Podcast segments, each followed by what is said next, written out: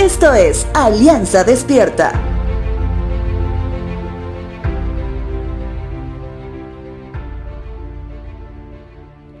El título del podcast de hoy dice, Aquieta mi inquietud.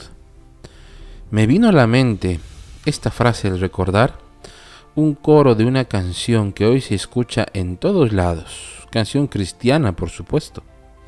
Y cuando recordé esas palabras, recordé también que en varias oportunidades junto a mi esposa decidimos tener viajes cortos donde la tecnología sea algo que esté sobrando. Déjame que te explico. Me refiero a ir a lugares o a hoteles que están en medio de la selva, donde uno puede apreciar las fuertes señales de la fauna y flora, las fuertes señales de la creación de Dios y por supuesto, las señales débiles o nulas del Internet. Cenar a la luz de las velas a la orilla de un río, sin celular, sin televisión. Tal vez podría hoy para un joven ser completamente absurdo. Sin embargo, al menos para nosotros, nos llevaba más a conectarnos con el Creador del universo.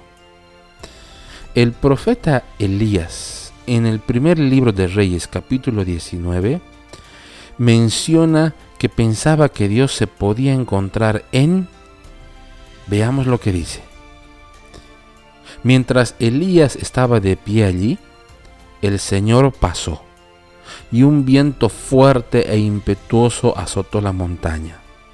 La ráfaga fue tan tremenda que las rocas se aflojaron, pero el Señor no estaba en el viento. Después del viento hubo un terremoto, pero el Señor no estaba en el terremoto. Pasando el terremoto hubo un incendio, pero el Señor no estaba en el incendio. Y después del incendio hubo un suave susurro. Creo que ya tú sabes dónde estaba Dios, ¿verdad? Muchas veces podemos pensar tal como Elías, que Dios solo puede estar en las cosas grandes y llamativas, asumiendo el poder sin límites de Dios. Sin embargo, Dios le hace notar a Elías que un sello llamativo de su grandeza es su sutil y humilde presencia en medio de cosas que muchas veces ni imaginamos.